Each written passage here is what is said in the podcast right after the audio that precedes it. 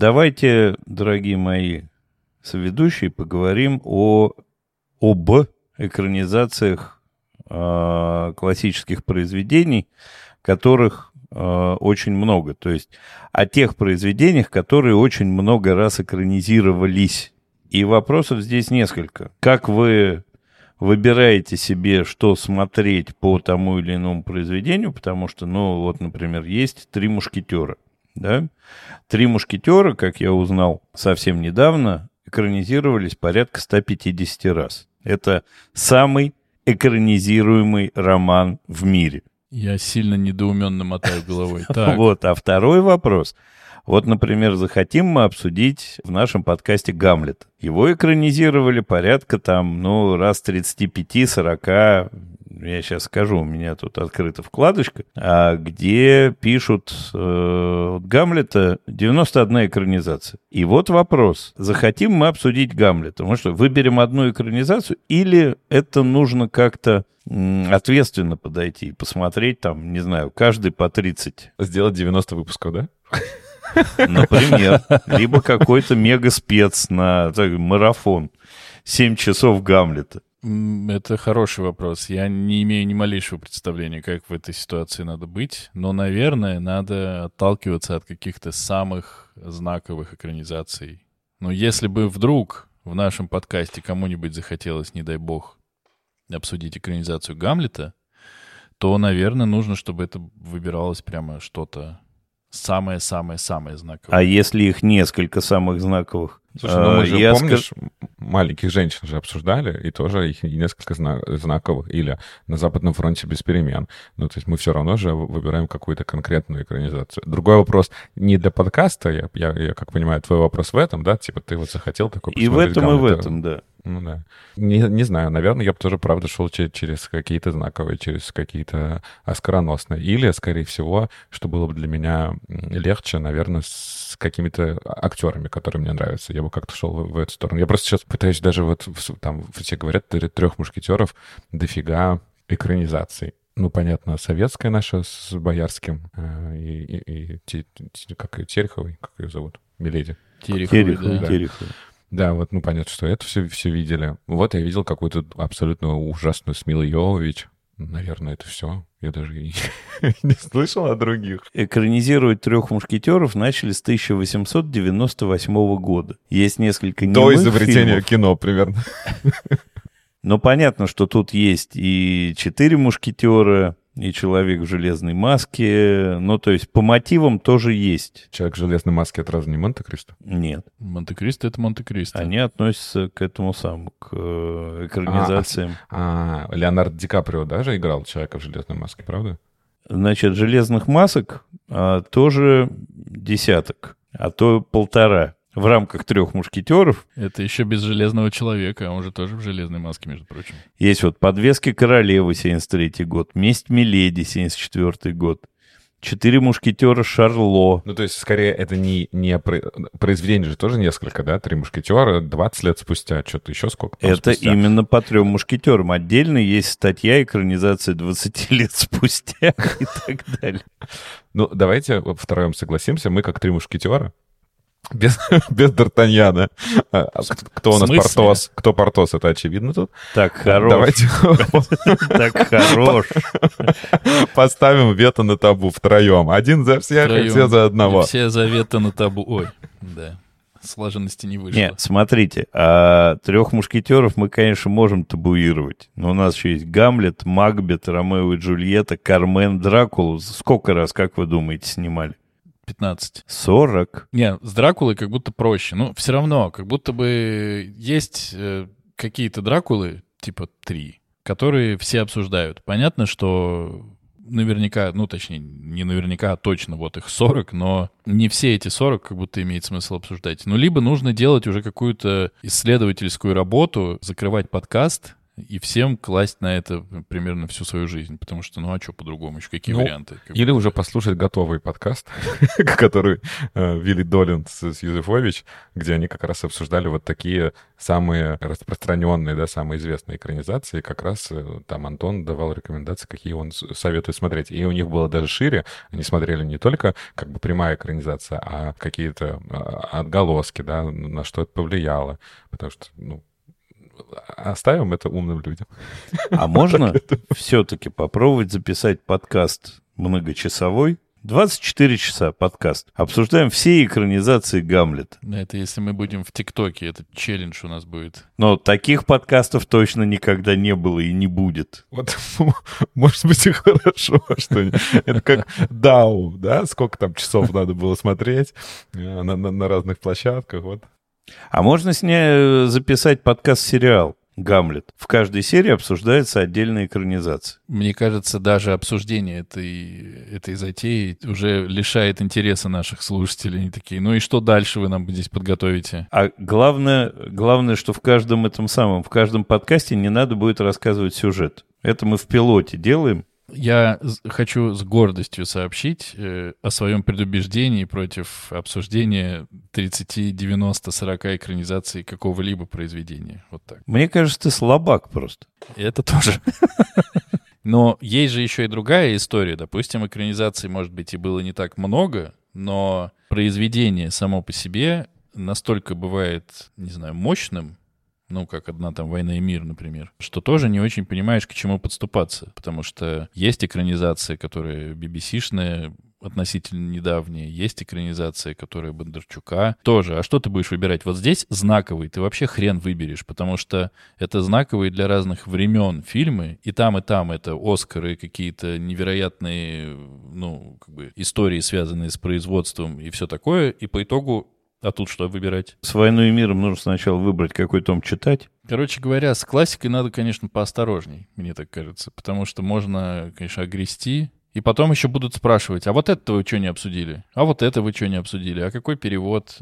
Вот э, «Вампирши-любовницы», например, очень отличный выбор. Просто потому что никто никогда не переэкранизирует этот сценарий, не, не сделает ремейк. Все просто. И вообще мало кто прочитал и посмотрел. Ну да, для того мы и сделали подкаст.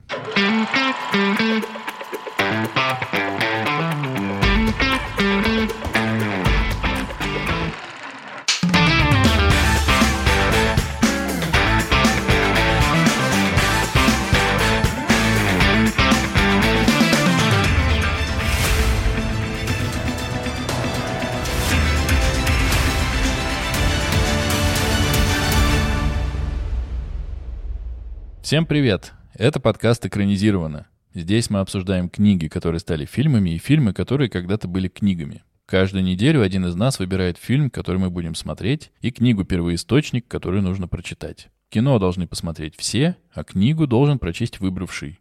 Но могут и остальные. Меня зовут Денис. Спасибо. Кажется, я скоро перестану вообще говорить какие-либо слова, кроме этого. Меня зовут Денис. С гордостью должен заявить, что меня зовут Андрей. А меня зовут Артур, и я остаюсь со своими предубеждениями. Провалили приветствие, нормально, хорошо. Сегодня мы будем обсуждать невероятный роман «Гордость и предубеждение», который написала Джейн Остин, который был опубликован 28 января 1813 года, и одноименную экранизацию э, этого романа 2005 года «Гордость и предубеждение», которую снял Джо Райт. Выбирал у нас, что нам почитать и посмотреть наш прекрасный Андрей. Ну, Гордый. он и... Да. Забы- Оставь гордость и расскажи нам, в чем же там дело. А действие происходит романа в 1700, по-моему, 97 году, так пишут умные люди. Речь идет э, о семье, которая живет в английском городке. Семья Беннетов. Это муж, жена и пятеро дочерей от 23 до 15 лет. У них э, важная задача дочерей отправить э, за богатый замуж. Это вообще такая была важная задача в тот период. И начинается повествование с того, что в соседнее пустующее имение приезжает новый жилец, холостой, и вокруг э, знакомства с этим э, мистером Бингли и его другом мистером Дарси начинают развиваться все события. Мистер Бингли такой открытый молодой человек, э, прекрасный, замечательный, а мистер Дарси производит на всех отталкивающее впечатление своим, там, не знаю, спесью, не спесью, чванством, не чванством, гордостью и таким высокомерием. Про дочерей важно сказать, что в этой семье две старшие дочери нормальные, вот. Они умные, они такие развитые, прикольные э, девушки. Одну, одну зовут э, Джейн, вторую зовут Элизабет. Элизабет. Не, Элизабет — это наша главная героиня. А остальные дочери и мама довольно туповатые. Папа прикольный, но тоже, в общем, звезд с неба не хватает. И такая у, у них там вся происходит вот эта жизнь.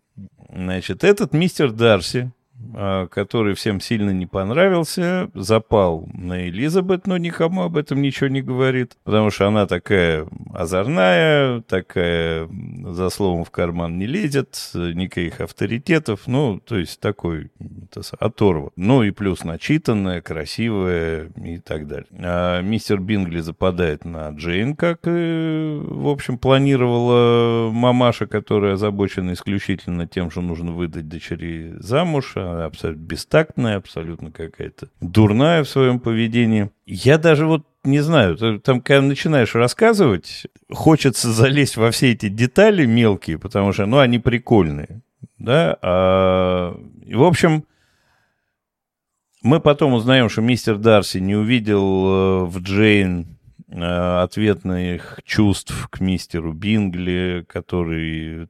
Мистер Бингли, он тоже такой рохля, он друг Дарси, ну, слабохарактерный. И поэтому Дарси ему говорит, что не, она тебя что-то не любит, поэтому поехали-ка отсюда в Лондон. И они, значит, уезжают в Лондон, контакт прерывается, все в шоке. Параллельно там появляется антигерой, такой э, офицер, который почему-то сразу рассказывает Элизабет, какой Дарси, значит, нехороший человек, как он его обидел, э, лишил наследства и так далее. От этого Дарси не любит еще больше, потому что это офицер, которого зовут Уикхэм. А он очень обаятельный, замечательный, всем нравится. Вот. И на фоне того, что он всем нравится, мистер Дарси нравится всем еще меньше. И вот эти все уезжают, семья Беннетов остается, э, все расстроены.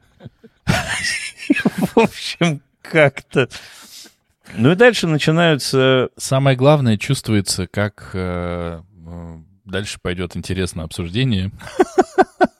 Ну, у меня вообще есть ощущение, рассказывая о классическом произведении, что мы пишем сочинение, нужно ответить э, на вопрос, почему этот роман называется «Гордость и предубеждение», что хотел сказать автор, э, раскрыть характеры дочерей Беннетов и так далее, так далее. Природа в произведении. Да, герой, антигерой, образ мамы, лишнего человека и так далее.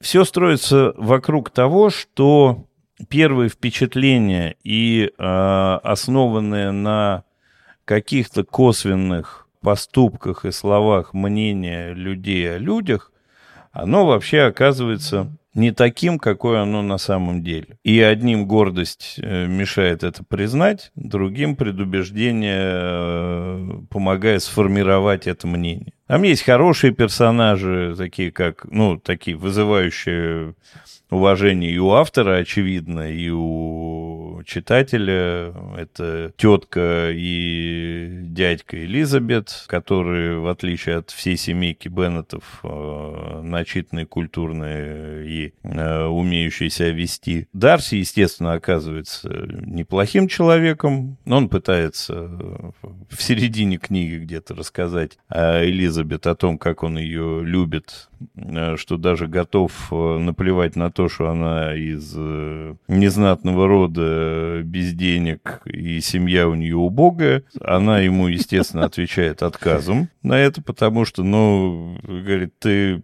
вообще нехороший человек, редиска. Но это чтобы Денис не запикивал мои э, слова. Но я буду говорить так. Вот, а так-то он конечно, по ее представлению в первое это время. И еще, говорит, ты Уикхэма обидел, и еще сестре моей брак э, будущий разрушил. Тот говорит, ни хрена себе ты себе придумала. Вот, расстраивается, уходит, присылает ей письмо, привозит, в котором объясняет, что брак он расстроил не по злобе, вот, а недопонял ситуацию, а Уикхэм сам г***н. И очень подробно объясняет, почему этот Уикхэм г***н. Она тут же понимает, что Дарси, в общем-то, хороший человек, Потом они еще встречаются у него в поместье совершенно случайно. Она видит, какой он может быть, когда он не чванливый гордец. И потихонечку все складывается так, что и у старшей сестры все складывается, и Элизабет в результате оказывается с Дарси. И мама вроде счастлива, хотя и не за что. И у их ему досталась дочка Беннетов, которая с ним убежала и чуть не навлекла позор на всю семью. Вот. И папа доволен. В общем, нормальный хэппи-энд. Мне кажется, я про сюжет рассказал много и ничего. Но книг прикольная. Мой первый вопрос, Андрюх, будет к тебе. За что ты вот это все выбираешь и так нас сильно не любишь? Как это не странно, мне книга понравилась. Я ее читал в сложном переводе Анастасии Грызуновой, Сложный перевод, потому что она не придумывает из книги э, там свою книгу, она пытается максимально точно передавать то, что писал автор. То есть Элизабет она не сделала Лизой, как многие умельцы у нас адаптируют русский. Нет. Понятно, что она столкнулась с тем, что ей нужно было передавать старый язык Э, русским старым языком, поэтому там есть очень несвойственные для английских жителей слова «сия» э, или там ну, как, какие-то такие слова, которые понятны, ну, которые аналогичны русским. И сия пучина поглотила ее в один момент. Нет, это когда они говорят «до свидания, увидимся». Сия. Сия. Сия. Сия.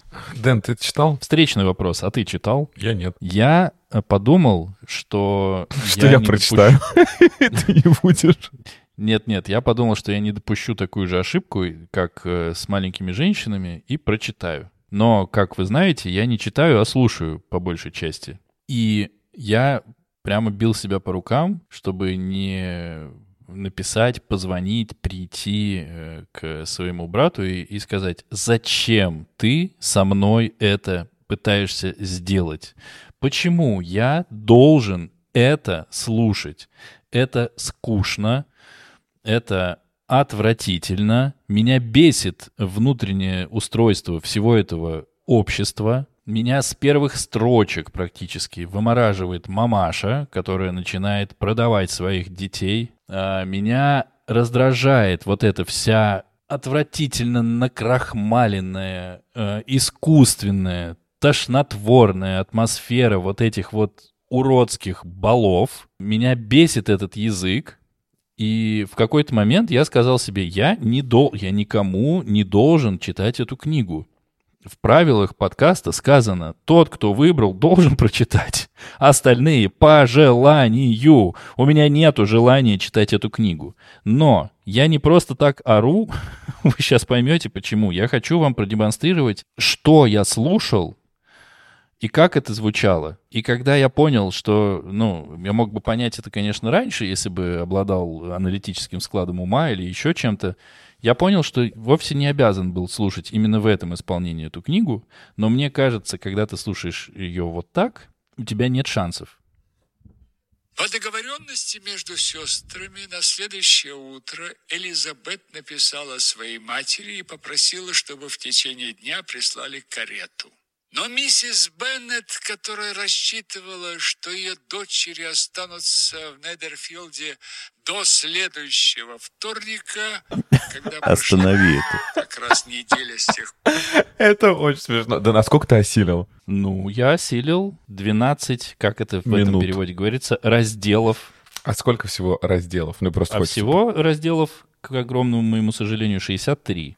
А, ну то есть ты все равно маленькую часть. Я прочитал маленькую часть, п- в- воспринял маленькую часть. И когда вот этот голос... Не хочу, конечно, ничего про него плохого сказать, кроме того, что это слушать невозможно.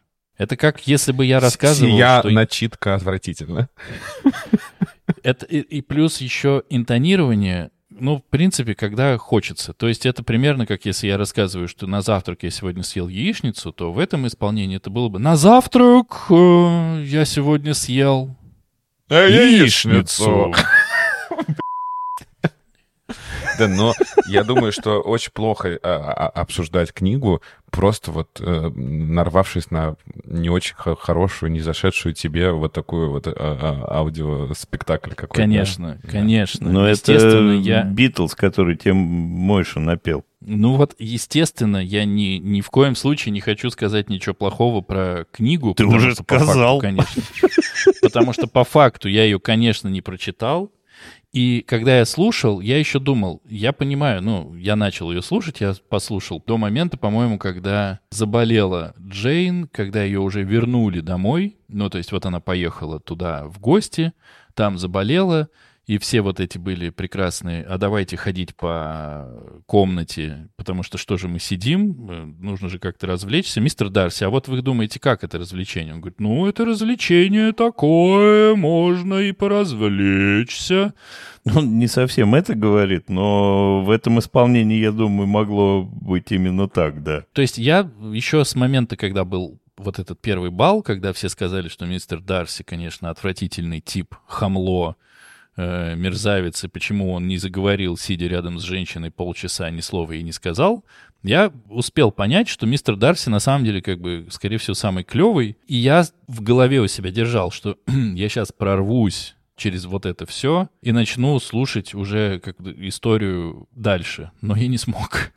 Я не смог, простите меня, пожалуйста. Я ни в коем случае, конечно, не обвиняю книгу в этом. Мне кажется, такую озвучку просто нужно прекращать слушать сразу и поискать другую. Об этом я сказал сразу тоже, что, конечно, надо было. Но я подумал, опять же, что, может быть, я прислушаюсь, может быть, что-то. Но, чуваки, А это, а это какой-то известный голос? Может быть, это какой-то тоже актер известный там? я не знаю, ну, очевидно, это какой-то э, заслуженный актер. Но не буду говорить, не хочу никого обижать. Это огромную книгу человек начитал.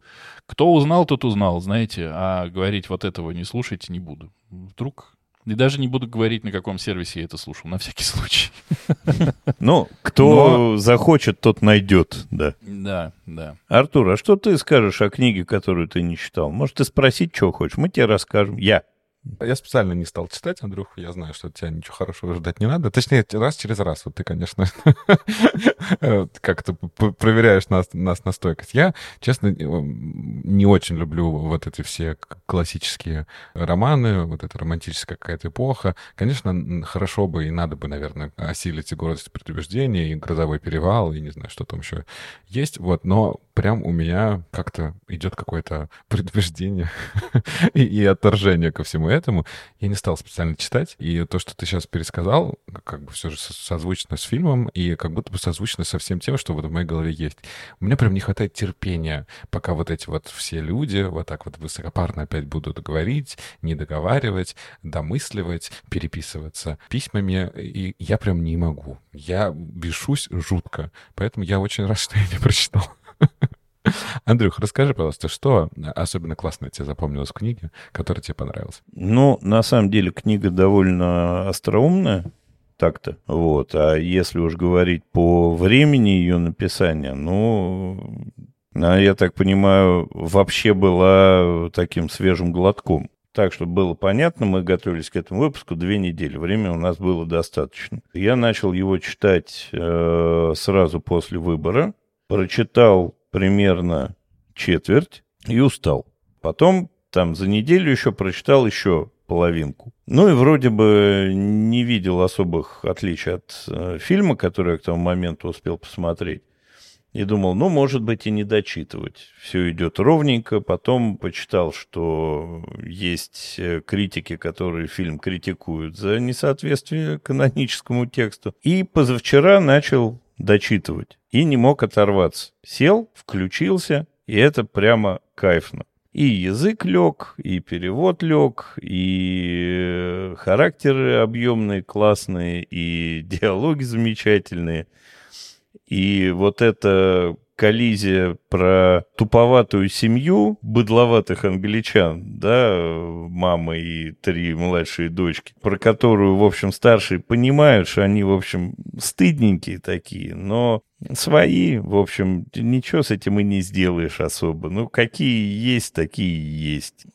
И, ну, их можно, наверное, просто любить, стыдиться и любить. И нормально. И переживания хорошо показаны. Но Классная книга, классическая классная книга с э, довольно длинным вступлением, с довольно широкими такими повествовательными кусками, но сказать, что она жутко затянутая где-то, нет, наверное, не скажу. Когда втягиваешься, читается на одном дыхании. И, в общем, совершенно замечательная Элизабет. Папа тут не такой, как в фильме, но это мы поговорим потом. Но он почти такой, но не такой. Очень объемный мистер Дарси. Вот, и э, родственники там, дядь, тети. Ну, хорошая, хорошая история.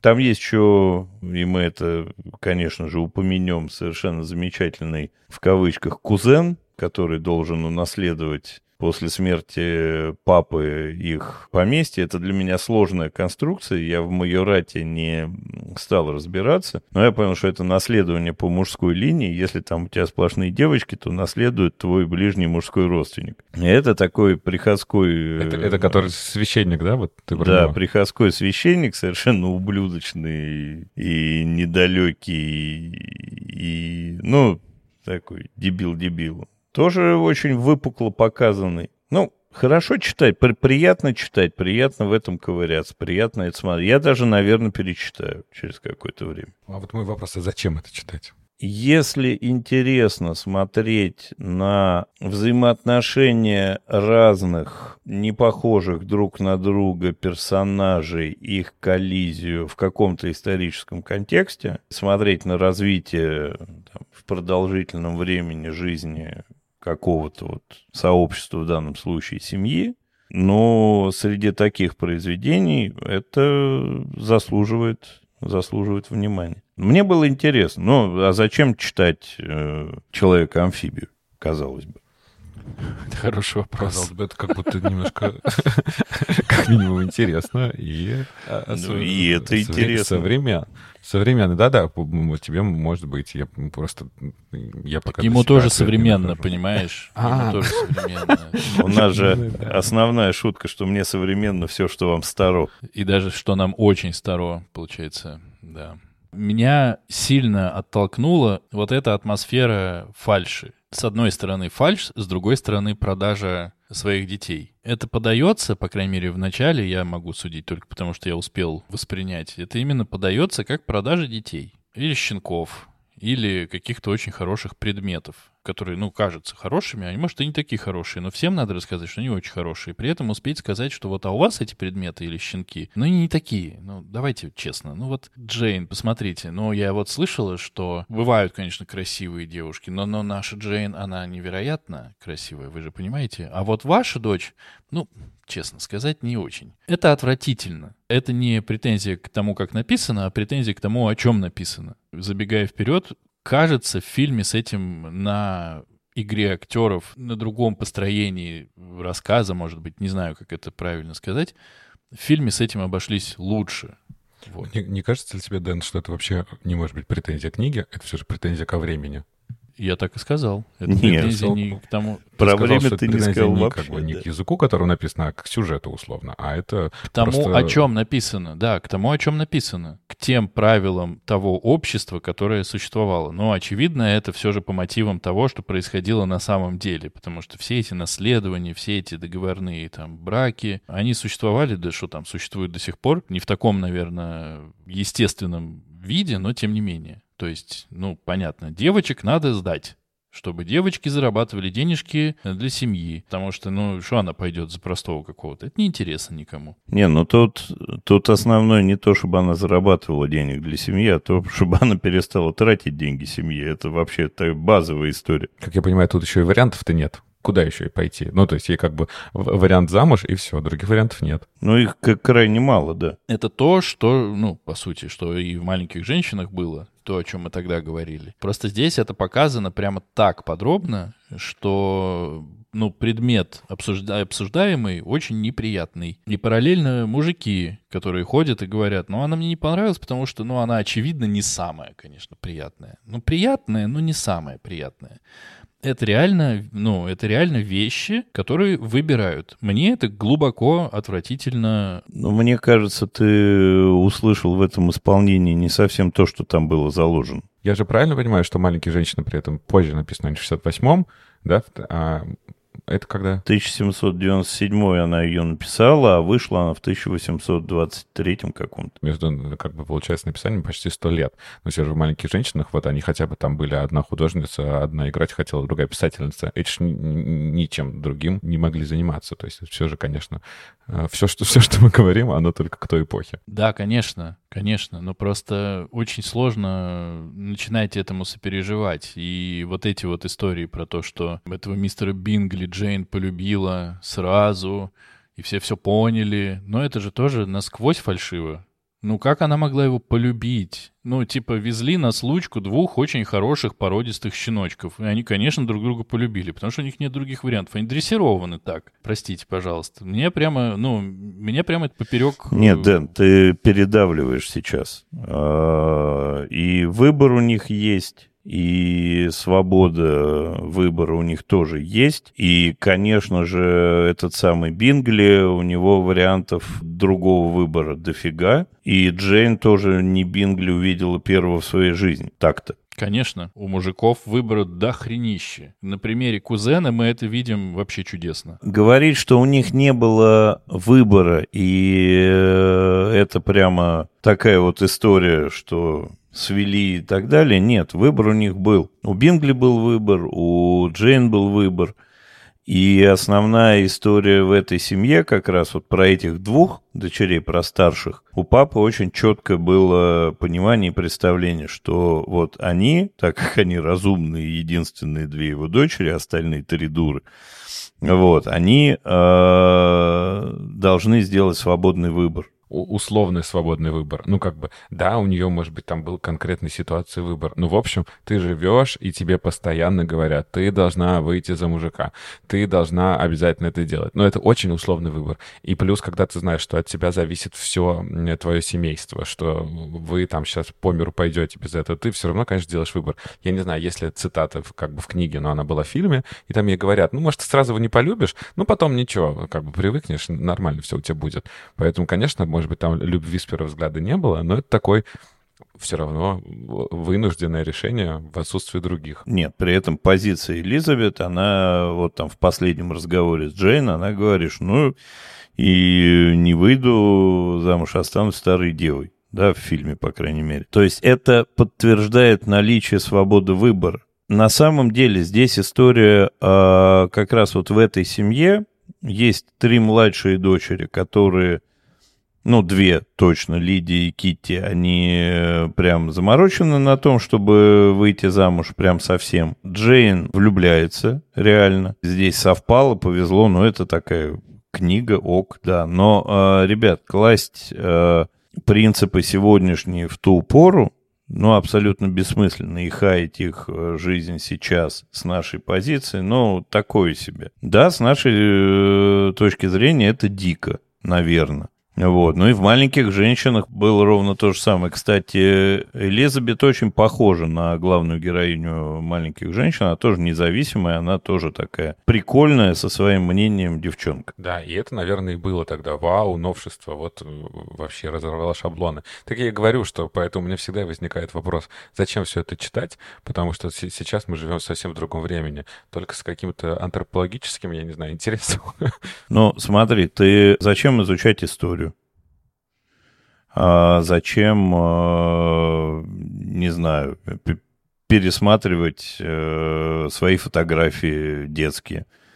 А, ну, казалось бы, тоже незачем. Живи сегодняшним днем, все, там сегодняшний день кончился, э, и отсечку поставил, все, во вчера ты больше не оглядываешься. Но так не бывает. Не, ну здесь э, понятно, что, наверное, я тоже согласен, что вопрос «зачем читать?» он немножко неприменим, потому что, ну, это может быть интересно и с исторической точки зрения, и может быть интересно, как в этих условиях люди жили, и это интересно, и как э, человек, который идет как будто бы, ну, не, не полностью, но, в общем, готов идти против системы, оставаться там старой девой, без денег и без всего, как это все происходило, Конечно, это интересно. Отвечая тебе, Андрюх, я хочу сказать, что я не то чтобы ровно по лекалам там условного 2000, ой, господи, 2022 года на эту книжку смотрю. Ну, это глупо. Это то же самое, что смотреть на каких-нибудь первобытных людей и говорить, а что они, блин, дураки в шкурах ходят, когда можно в квартире жить. Естественно, речь не об этом. Может быть, это связано с каким-то, ну, у меня сейчас какое-то, не знаю, может, такое восприятие. Именно очень много вначале уделено внимания вот этому выгодному вложению своих детей. К этому все так и относятся, и это нормально у них было в то время. Выгодное вложение для всех. Я не, чит, не, не считал этого как вложение. Это необходимо куда-то деть вот этих пять дочерей. Их надо куда-то деть. Это не то, что вложить. Это не дивидендные акции. Но мы сейчас не будем здесь вот над этими формулировками спорить. Окей, это были хреновые вложения, это может быть еще какие-то, но это, в общем, распоряжение жизнью другого человека в этом смысле меня отталкивает. Мне кажется, я имею право на такую позицию, равно как ты, например, говорил, что можно ли называть хорошей книгой книгу про маньяка, ну, типа психопата. Ну вот это у каждого здесь свое какое-то отношение. Артур получилось, ему получилось, во-первых, к его счастью, не прочитать, и получается у него самая отстраненная позиция. Он может чуть сверху на это смотреть. Тебе книга понравилась. Ты ее, кстати, дочитал до конца. Я ее, по сути, треть, наверное, посмотрел, четверть даже. И мне не понравилось вот то, что я увидел. Блин, что делать? Ну, ну тогда просто... к фильму. Ну, тогда к фильму, получается.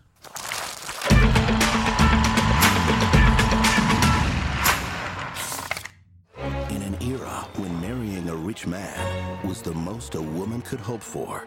Elizabeth Bennet was way ahead of her time. I singled you out as the companion of my future life. Sir, I cannot accept you. Don't worry, Mr. Collins. Tell her you insist upon them marrying. Oh, please. You will have this house. I can't marry And save your sisters from destitution. She cannot make me. From the producers of Bridget Jones's Diary and Love Actually. He's been a fool. But then so have I. We are all fools in love. Kira Knightley, Matthew McFadden, Brenda Blevin, Donald Sutherland, and Judy Dench. You have bewitched me, body and soul. I thought you didn't like him. So did I. So did we all. Pride and Prejudice. Фильм-то все посмотрели хоть? А, «Гордость, предубеждение и зомби», да, мы смотрели? «Мопсы и предубеждения». Я, я же вам скидывал «Мопсы и предубеждения» читал. Мы обсуждаем э, сегодня как раз к вопросу, что мы э, обсуждали в самом начале. Э, мы обсуждаем экранизацию сегодня одну, 2005 года. Режиссером этой экранизации является Джо Райт. И тут хочется сразу сказать, что Джо Райт, конечно, обожает экранизации. Посмотришь в его фильмографию, он только и занимается, что экранизирует какие-то книги.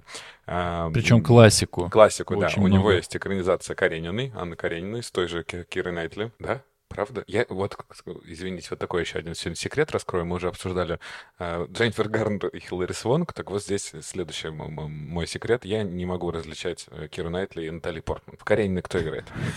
Э, Кира Найтли.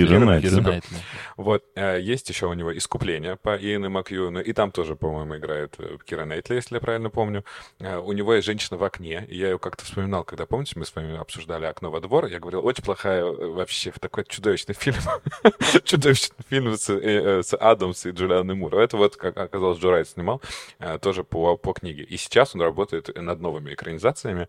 Э, в ближайшие годы выйдет «В саду чудовищ» Эрика Ларсона. И сейчас это, конечно, как нельзя актуальная книга, которая не так давно была, кстати, переиздана. И еще работает над экранизацией Стоунера. То есть он прям вот обожает, правда, классические произведения в основном и делает из них экранизации. Если говорить о, о, об актерском составе, то понятно, что Киру Найтли мы уже кстати, раз упомянули, она играет Элизабет, а, ее сестру Джейн а, играет прекраснейшая Розамунда, Розамунда Пайк, которую все мы знаем по «Исчезнувшей», да, наверное, в, основном. Есть такое дело. Их третью сестру играет очень незаметно, но это Кэрри Маллиган, которую мы все с вами помним, по, как минимум по драйву, да, которую тоже уже обсуждали в одном из предыдущих выпусков. Их отца играет Сазерленд, не помню какого имя, честно говоря.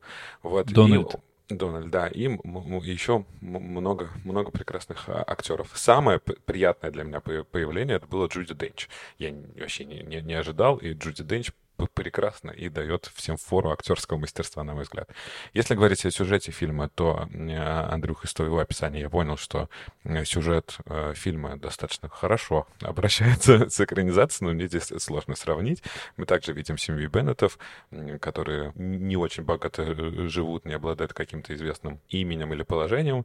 У них пять дочерей. Действительно, мы видим, как мама пытается всех прекрасно выдать замуж и устроить. В соседнее поместье точно так же приезжает богатая семья, все идут на бал и пытаются выдать э, старшую сестру Джейн замуж за как раз вот этого богатого соседа. Параллельно Элизабет знакомится с Дарси и вроде как влюбляется в него, но узнает про него всякие негативные штуки и отказывает, когда он ей делает предложение. Но в конце, конечно же, все выясняется, что он не такой, неплохой, и все это был сплошной поклеп, и э, жили они долго и счастливо. Поэтому как будто бы сюжет повторяет. Андрюх, ты как единственный, который прочитал из нас книгу, скажи, есть ли какие-то э, прям такие важные изменения. Элизабет, очевидно, в него не влюбляется в начале, прям совсем. В самом начале нет, конечно, но... И там до определенного момента уверенно не влюбляется. Ну да, она скорее влюбляется, когда узнает, да, что он помог сестре, что он какие-то да, хорошие поступки, когда она увидела его сестрой, своей сестрой.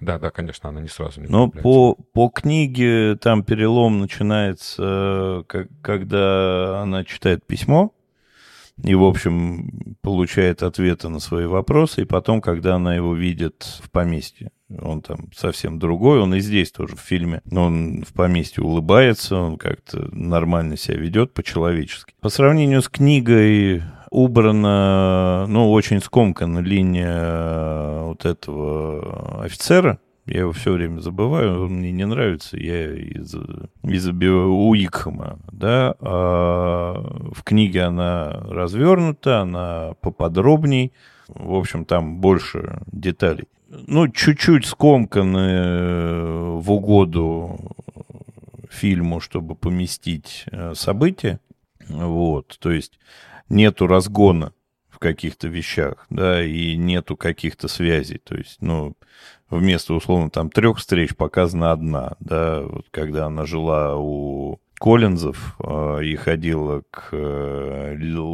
леди Кетрин э, в гости, она там вообще ходила к ним раз 6-7. Ну вот, она прожила там полтора месяца, и, в общем, это довольно долгое было мероприятие, довольно частое. И с Дарси они там встречались чаще. Ну, в общем, эти вещи убраны какие-то герои тоже скомканы. Ну, например, вот этот полковник, который с Дарси был у леди Кэтрин, э, в фильме никак э, не объяснен, не показан, а вообще этот мерзкий Уикхэм, он после того, как его лишили прихода, потому что он, в общем, откупился вроде бы, взял отступного, да, и отказался от прихода. А потом, когда все деньги промотал, решил вернуться к старым договоренностям, мы его послали, естественно. Но он попытался соблазнить сестру Дарси, которая была совсем молоденькой на тот момент. И Дарси с э, полковником успели вовремя дело предотвратить. И, в общем, это такая тоже значимая фигура. А сестра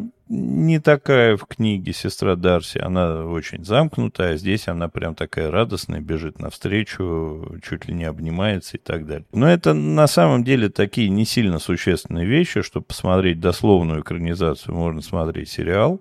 А мне стало скучно его смотреть, хотя большие специалисты по гордости и предубеждению говорят, что прям вот это самая топовая экранизация из всех топовых экранизаций. Там играет наш любимый Колин Фёрд.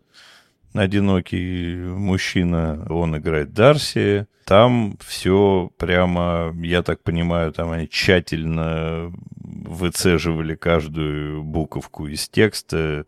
Но это то ли 6, то ли 7 серий. Я сломался на третий, потому что, в общем, понял, что нового мне ничего не расскажут. А, а так сравнить, кто из них там лучше, круче и так далее, мне стало не очень любопытно. Вот, поэтому ради динамики фильма какие-то вещи отвалились. А, стал ли фильм от этого хуже? Ну, не уверен.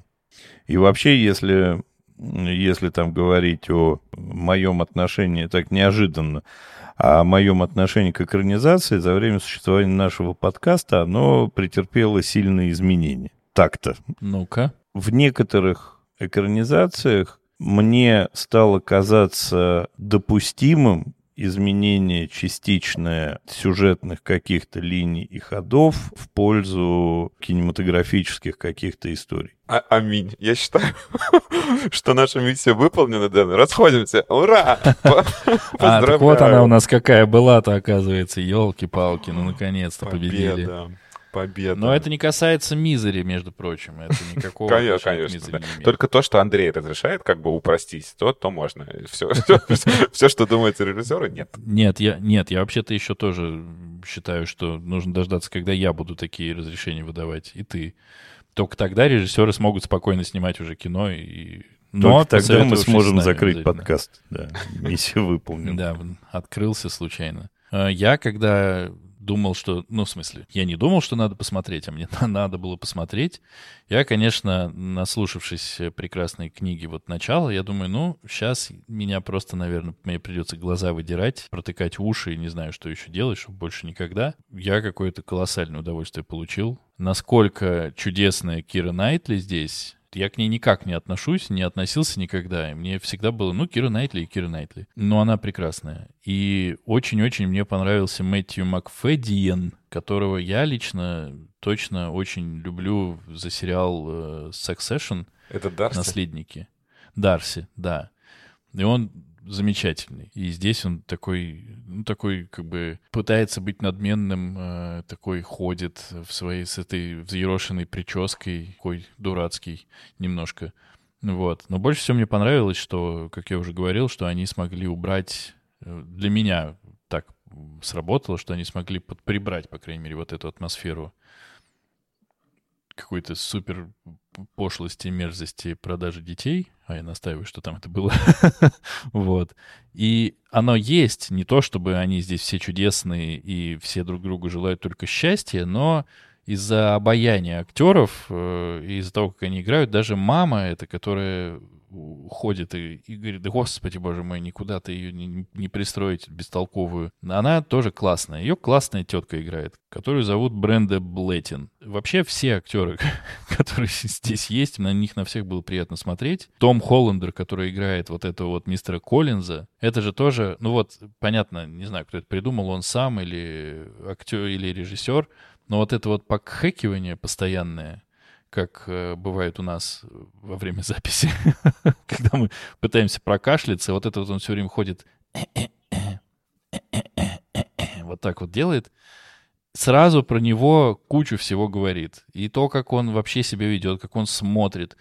Это здорово сделано. Джуди Денч с этим э, лицом королевы, которую при этом Кира Найтли в конце фильма выставляет из дома, это просто ты хочешь аплодировать. Ну, ну, потому что это так круто, ты прямо болеешь за Киру Найтли. Я поймался на мысли, что когда Дарси к ней подошел впервые и признался ей в любви, и когда там э, как будто бы выяснилось, что он-то вот не такой-то и хороший, вот он расстроил брак старшей сестры, мерзавец. Как бы так фильм складывается, что ты понимаешь, что не, ну, не, не из плохих побуждений он это делал. Он вообще весь классный. И ты так болеешь за то, чтобы они сошлись, и в конце, конечно, они оба выходят на это поле. Ну а куда еще им выйти? Как могли они не совпасть? Они на фоне этого восхода солнца, встают рядом. Боже мой, это же какая красотища. В нижнем белье причем практически. Ну да, да. Я, так, я в таком количестве одежды зимой, мне кажется, хожу, а у них это нижнее белье.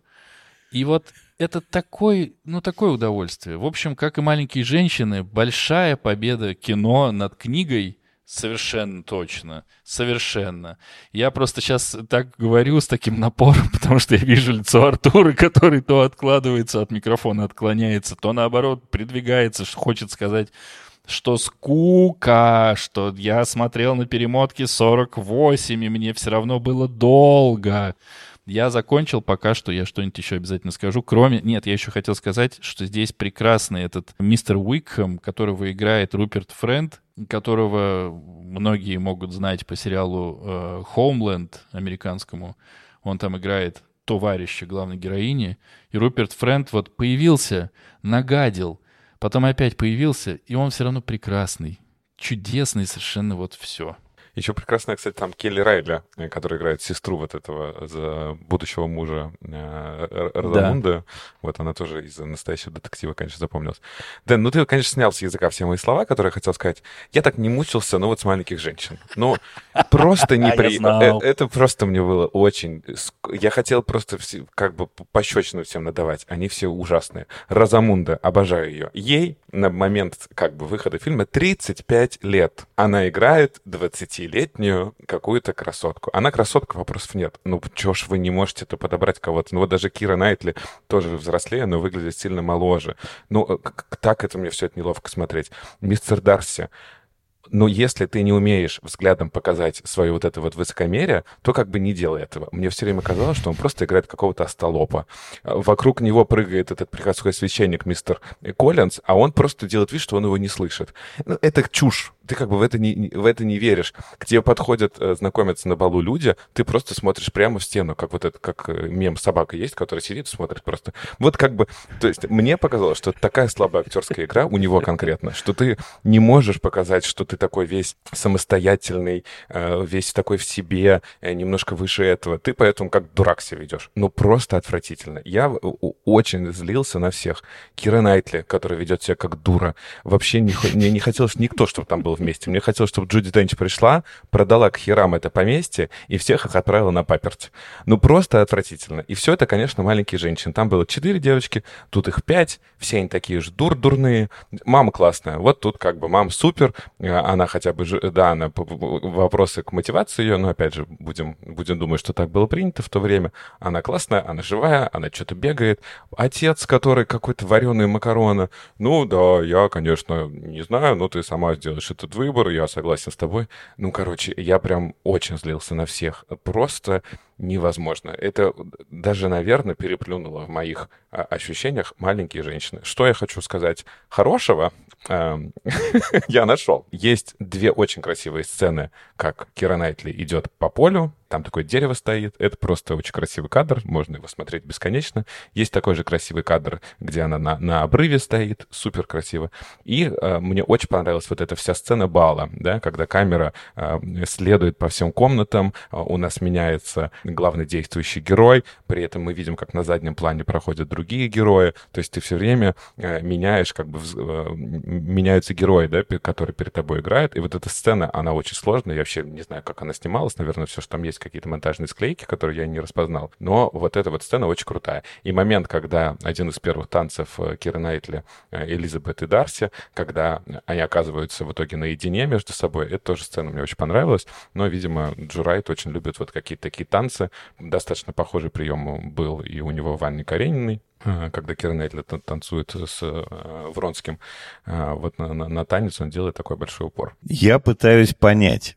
С одной стороны, мне хочется прямо по каждому пункту апеллировать Артуру. С другой стороны, меня чуть-чуть смущает слащавая восторженность Дениса. Сам ты слащавая восторженность, понял? Я все по сути сказал, нахрен.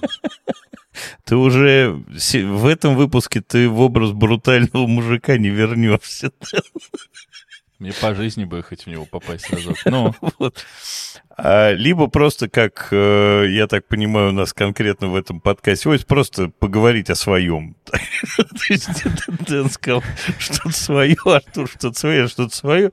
И на этом заканчиваем запись, потому что точек соприкосновения мы типа не нашли. Вообще что-то говорить после Артура крайне сложно, потому что хочется сказать, да ты не понял ни хрена, не видел ни хрена. И вообще ты, судя по всему, никогда не любил и не видел живых людей. Вот, что ему мамочка понравилась больше всех. Да? Она тупая и глупая. Играет хорошо. Но а, мне понравилась Кира Найтли, хотя большие специалисты по а, гордости и предубеждению ее, конечно, хейтят э, за то, что она много смотрит. И так, э, как в этом самом... Она же сама решает, в какой момент ей много смотреть, а не режиссер. Вот как э, в формуле любви.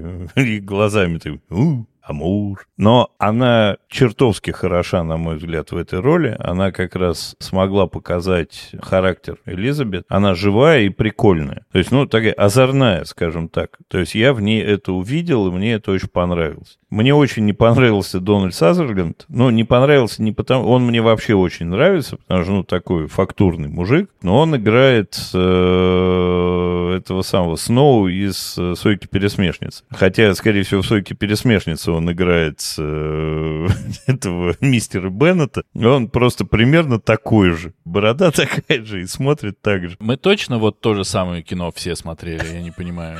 Вы на полном серьезе мне говорите, что сцена, когда он ее отпускает, это из «Сойки пересмешницы»? Прям серьезно? Я про вообще персонажи. Нахрен вообще персонажи? Как он плачет? Я сидел, плакал, я ее уже отдавал практически за этого э, мистера Дарси. Я был счастлив, что она нашла того, кто достоин ее. Не, кстати... И вы мне рассказываете сейчас?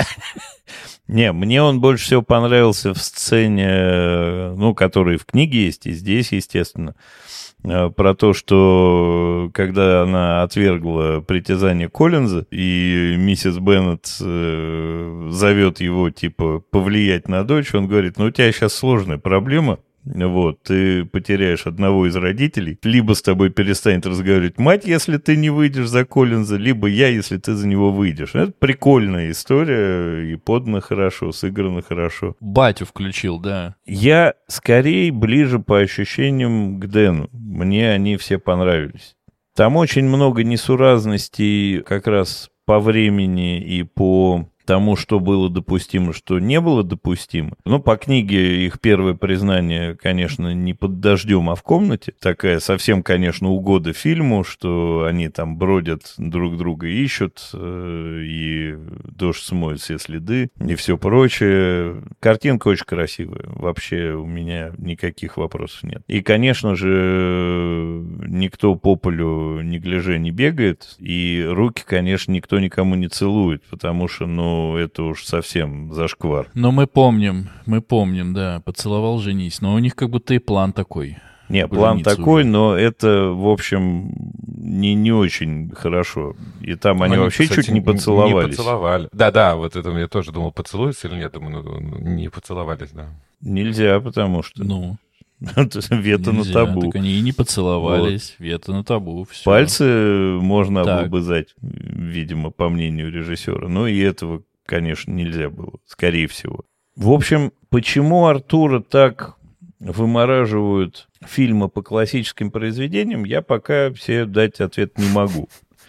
Поэтому вот. загадаю еще раза четыре, при всем, да, чтобы обязательно. точно при, при всем при том, что когда мы обсуждали наши правила и как э, нам бы подоставать друг друга, Артур сказал, что ему не нравятся фильмы с батальными сценами, и про Я них он пока не сказал. Да, пока он про них не сказал ни одного плохого слова, а вот экранизация истории, ну, классических романов, судя по всему, мы нащупали больное место Артура, и я в него, конечно, буду продолжать бить.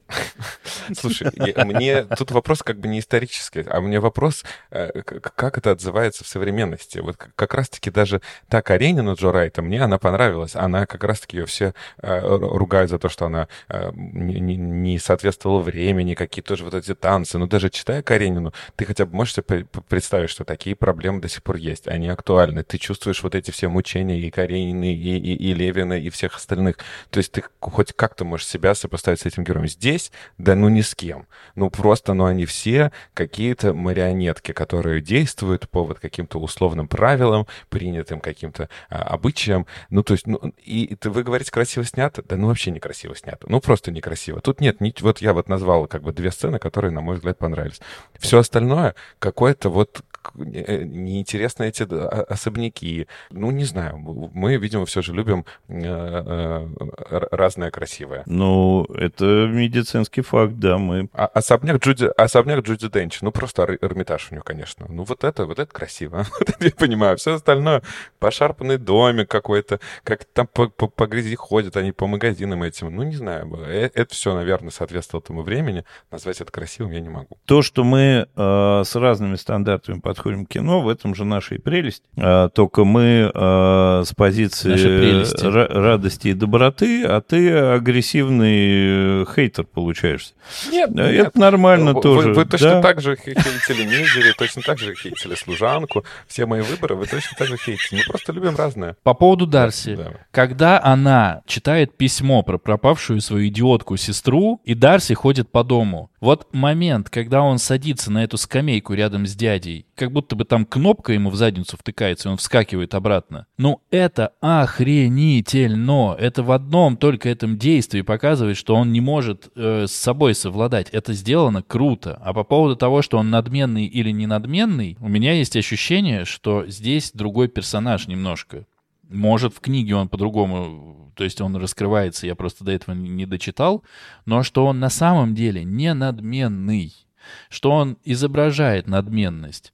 И вот в этом случае он изображает ее вот так, потому что он реально похож на болвана который строит из себя такой мальчик богатый, должен соответствовать. Но не, не соответствует ну, на самом плохо. деле. Смотрите. Даже в этом, когда семья Беннет приходит на первом балу с ним знакомиться, он ни слова не говорит. Это не надменность, Дэн. Это как бы э, э, реально ты как бы э, чурбан. Его, за это, его ну... за это и ненавидеть сразу начинают, за то, что он вел себя как хамло, по большому счету. Смотрите, на самом деле здесь очень важный момент, как и кто подходит на самом деле основная претензия Дарси всегда была к пошлости и глупости. И когда к нему подходят вот так, он на это так реагирует.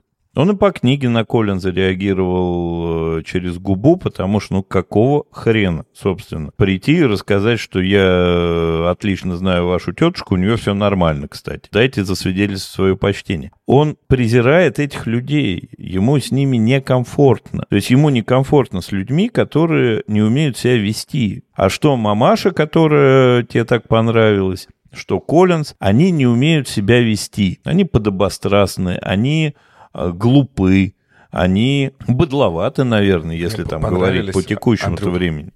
Мне понравились актеры, как они играли. За ними хотя бы было интересно смотреть. Там жизнь.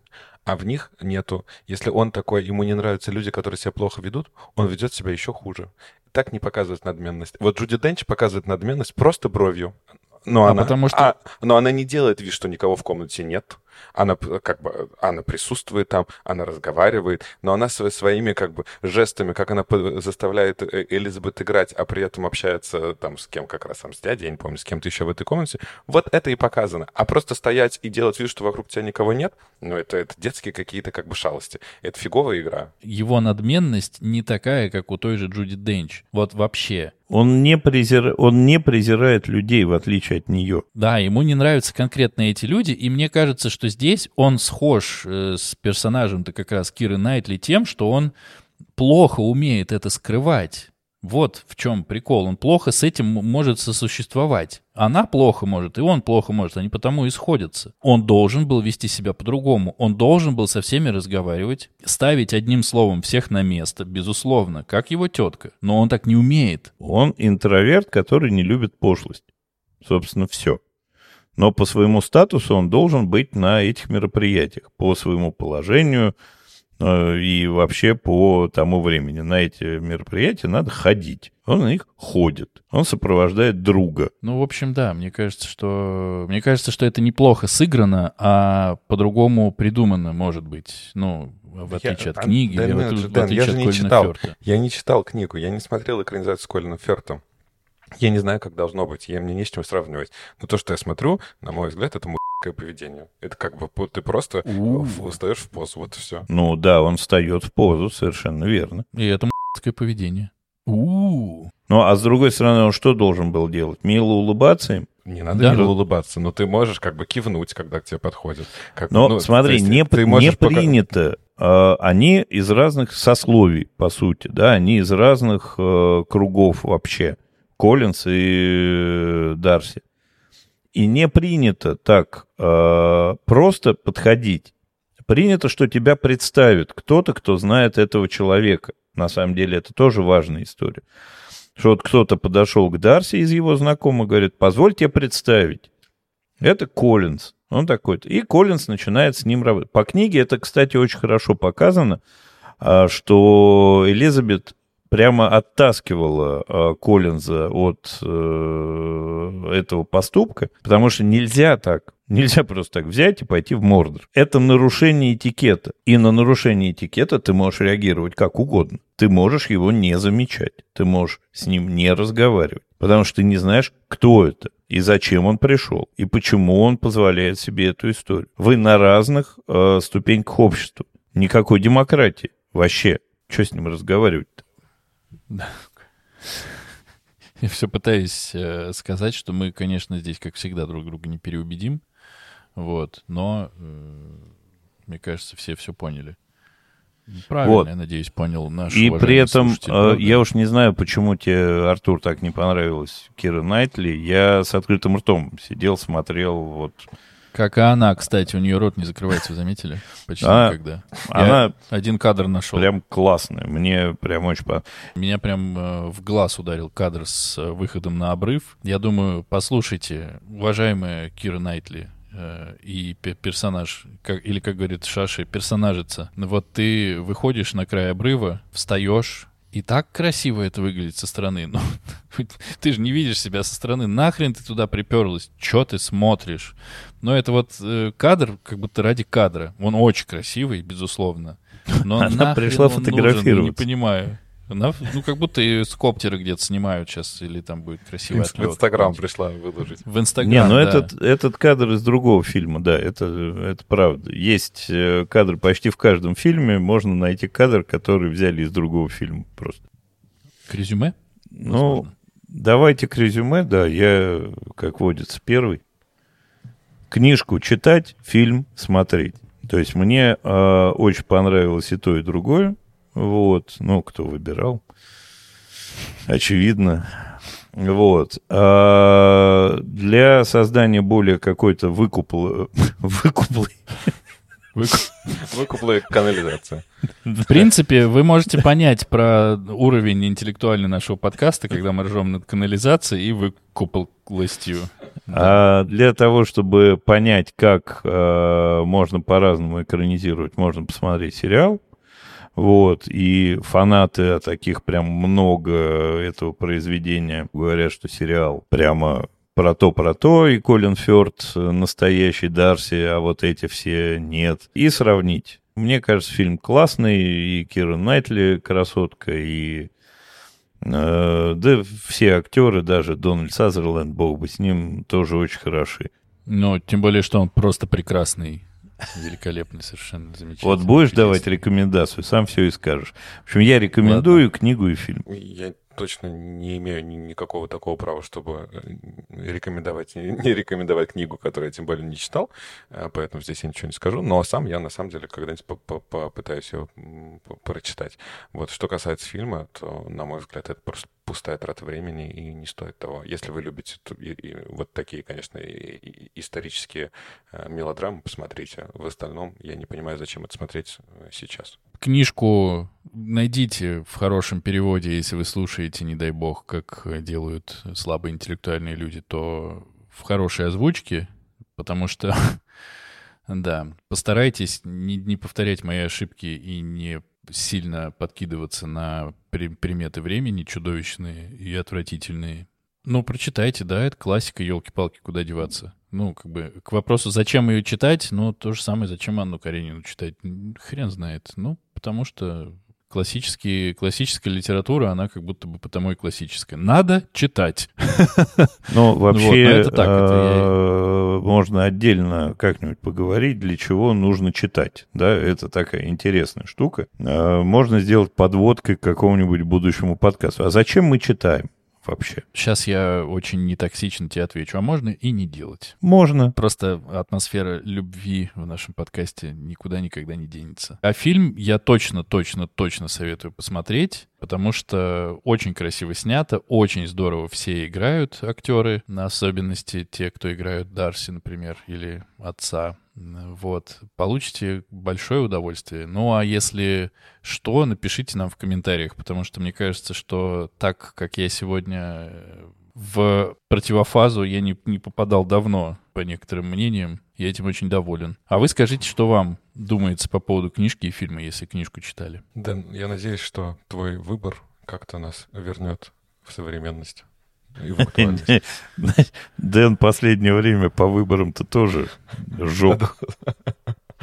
Говорят, что в одну реку дважды не войдешь. Мы будем в следующий раз проверять. Ну, понятно, мы будем проверять на живых людях, на Артуре, Андрее и Денисе. Мы будем смотреть экранизацию рассказа Харуки Мураками. Рассказ был написан когда?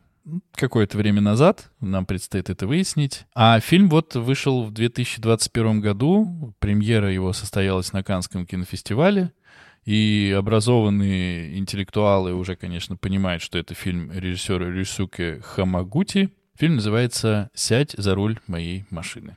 Прекрасный выбор, Денис, я очень рад. Наконец там будут долго ехать, я так понимаю. Да, и там более того есть. Ладно, я не буду спойлерить. Узнаем. Ты уже смотрел же, конечно, да? Да. Ну вот мне очень хотелось его посмотреть, а кому еще навязать э, этот выбор, как не вам? А мы напоминаем всем, что э, нас можно слушать на любой удобной подкаст-платформе. Э, пишите нам комментарии, ставьте свою оценку на Apple Podcast, ставьте сердечко и тем самым подписывайтесь на нас на Яндекс Музыке, пишите комментарии на э, Кастбоксе и также приходите к нам в наши социальные сети. Э, у нас есть телеграм-канал и аккаунт в Инстаграме, где мы выкладываем также дополнительные материалы и трейлер к каждому выпуску. На этом у нас все. Спасибо, что слушали, спасибо, что были с нами. Пока. Э, Желаем вам побольше наших таких подкастов, э, хороших и разных. Всем пока. Пока-пока. We'll be right back.